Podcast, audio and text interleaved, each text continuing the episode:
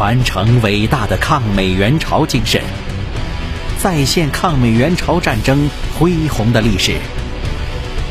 您收听到的是由银针观澜制作播讲的《伟大的抗美援朝战争》。关注银针观澜主页和公众号，闻历史风云，观人世沧桑。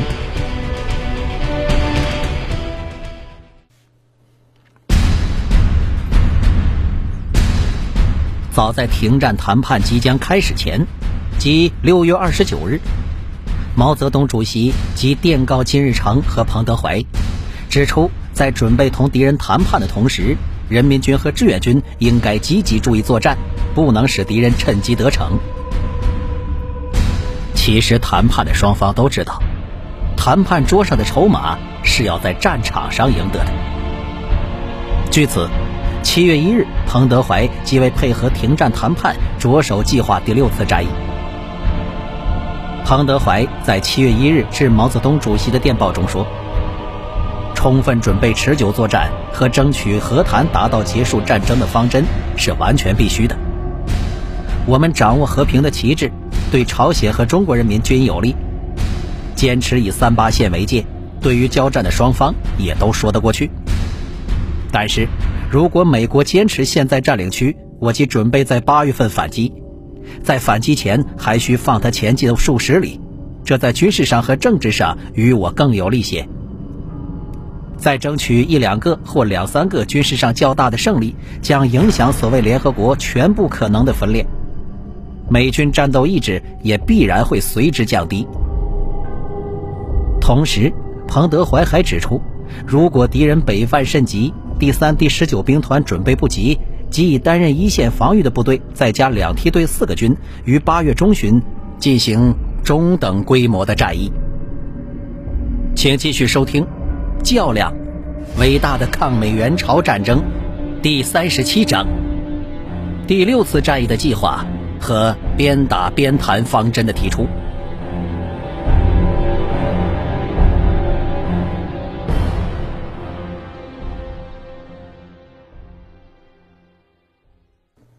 第二百九十六集。一九五一年七月二日，毛泽东致电彭德怀并高岗、金日成，要求对谈判有关事宜作出部署，同时进一步指示志愿军在谈判时要极力提高警惕。我第一线各军必须准备对付在谈判前及谈判期内敌军可能对我来一次大的攻击，在后方则举行大规模轰炸。以其迫使我订立城下之盟。如果敌军大举进攻时，我军必须大举反攻，将其挫败。很显然，毛泽东对局势的判断也是非常敏锐的。洞若观火的主席非常清楚，谈判不会一蹴而就，双方在谈判桌上的筹码不过是在战场上的兑现。想必这一点。在国际关系上和政治上都十分成熟的美国，看的也是十分的清楚。七月八日，致司向各部首长下达了战役准备工作的指示，在分析第五次战役后敌情特点的基础之上，针对第六次战役将面临的阵地攻坚和连续纵深突破作战的新情况，强调要与过去攻坚作战经验相结合，在部队中展开对敌纵深攻坚突破学习的浪潮。求得第六次战役更多的歼灭敌人。七月底或八月初前，教育准备完毕，部队随时待命出动作战。在停战谈判开始以后，彭德怀在七月十六日十时致电李克农、邓华、谢芳，对当前谈判原则及作战方针问题做出了进一步的分析和阐述。彭德怀指出，谈判。是配合或叫协同朝鲜战争取得胜利最迫切的工作，也就是政治斗争和军事斗争要双管齐下，向侵略集团采取攻势的严重任务。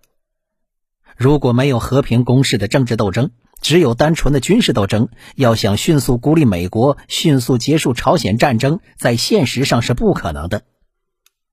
但是和谈一定不会很顺利，可能遇到很多的困难，甚至曲折的过程。可能还需要经过严重的军事斗争，再有两三次较大的军事胜利，才能使敌人知难而退。军事方针仍要积极做持久战的准备。在朝鲜境内没有实现外国军队全部撤走以前，是绝不应该有丝毫松懈和动摇的。同时，彭德怀还通报了志愿军和人民军积极进行第六次战役战术演习教育和具体准备工作的情况。七月十日，自停战谈判开始以来，由于美国方面不愿意公平合理的解决朝鲜问题，到七月二十四日，竟连谈判议程问题也没达成协议。彭德怀基于七月二十四日就阻击战役反击以配合谈判的问题致电毛泽东。彭德怀通过分析以后认为，美帝国主义是处在矛盾的状态之中。我再有几次胜利战役，打至三八线以南，然后再撤回三八线为界进行和谈，按比例逐步撤出在朝外国军队，坚持有理有节，经过复杂的斗争，争取和平的可能是仍然存在的。如果经过上述一切办法仍没能达到和平，则要继续打下去，在持久战中。我虽有许多困难，但是可以克服。最后赢得胜利的一定是我们。从全局观点来看，和的好处多，但是战我们也不怕。我于八月中争取完成战役反击的准备。如果敌人不进攻，则至九月举行。最好是待敌进攻，我则依靠阵地出击较为有利。毛泽东主席同意彭总的意见。他在七月二十六日的复电中说：“敌人是否真想停战议和，等开城会议再进行若干次就可以判明。在停战协定没有签订、战争没有真正停止以前，我军积极准备九月攻势作战是完全必要的。”七月三十日，彭德怀致电军委并空军，询问空军参战的准备情况。九月的战役，空军有多少部队可以配合作战？这个问题始终萦绕在彭总的脑海之中。空军的资源对于志愿军太重要了。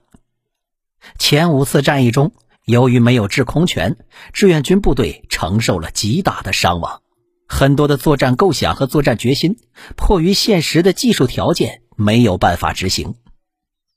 志愿军是急切的盼望自己的空军能够飞在朝鲜的上空。在停战谈判进入军事分界线问题的实质性讨论之后，美方代表更加傲慢。他们不但丝毫没有让步的表示，而且狂妄的炫耀起海空军的优势，并且非常无理的要求这种优势要在军事分界线的确定上得到补偿。在这种形势下谈判是没有继续下去的可能的。七月三十一日。志愿军谈判代表邓华、谢芳致电彭德怀，并韩先楚、杜平、王正柱指出，争取和谈来结束朝鲜战争的方针是正确的，但目前谈判时机不佳，加之我们在谈判上的某些让步，让敌人已经发生错觉，故谈判时敌之气焰甚高，借口海空优势吃了亏，而在陆地来补偿的论点，要把军事分界线推到我方控制线以内。几天以来，对方毫无让步。根据我们估计，最多只能让到现地停战。如果没有外部的动力，要想敌人撤回三八线以南十公里是非常困难的。现在的谈判需要胜利的战斗来配合，必须做出破裂之军事准备。为此，建议战役准备争取八月十五日以前完成，准备本阶段谈判破裂后的反击，以八月内动作为宜。如谈判仍能继续下去，最好是趁敌进攻时给予其有力的打击，或者我举行地区性的主动攻击敌人。总之，谈判需要政治攻势，特别是战斗胜利相配合，才更为有利。邓华和谢芳对战役的兵力部署、战役的组织和作战目标也提出了相应的建议。八月一日。毛泽东致电彭德怀，对九月战役的兵力部署和粮弹储备问题也做了原则上的指示。军委空军司令员给彭德怀发来了经过周恩来总理签阅的电报，如实报告了空军参战准备的情况。电报中说，依据准备情况，到九月初时，空军一共有二十二个团，每个团飞机二十五架，其中米格十五式驱逐机有四个团技术程度较熟练，可以参战，还有八个团技术很生疏，只能勉强参战。另有活塞式螺旋桨驱逐机一个团技术较熟练。还有两个团技术较生疏，还不到参战的程度。除此之外，还有强击机两个团技术较熟练，另有两个团技术较生疏。轰炸机有一个团技术较熟练，并有六架飞机勉强可以夜航，其余两个团没有达到作战的要求，而且向苏联订购的航空器材至今也没有到。所以，当时中国空军二十二个团中，到九月份，也只有三分之二的飞机能够参战。另外，在朝鲜境内的机场有限，并时常遭受美军的轰炸。如果战役前机场遭到轰炸，则更难保证空军二时出动。如果机场有保证，喷气式驱逐机和冲击机活动的范围可以达到汉城，轰炸机能达到大邱、釜山。作战之时，空联司准备放在平壤。其前进指挥所准备和志司在一起。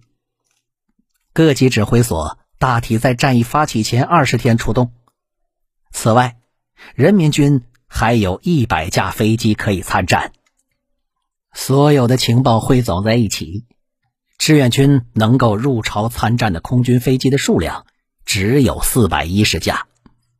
在这其中，又有三分之二的飞行员和机组处于半熟练的状态。加上朝鲜人民军一百架各型飞机，能够用于作战的飞机只有五百多架。这和美军的空中力量相比，简直是杯水车薪。但是，即便这样，志愿军也没有办法再等下去了。您刚才收听到的是由银针观澜制作播讲的《较量》，伟大的。抗美援朝战争，欢迎继续订阅关注。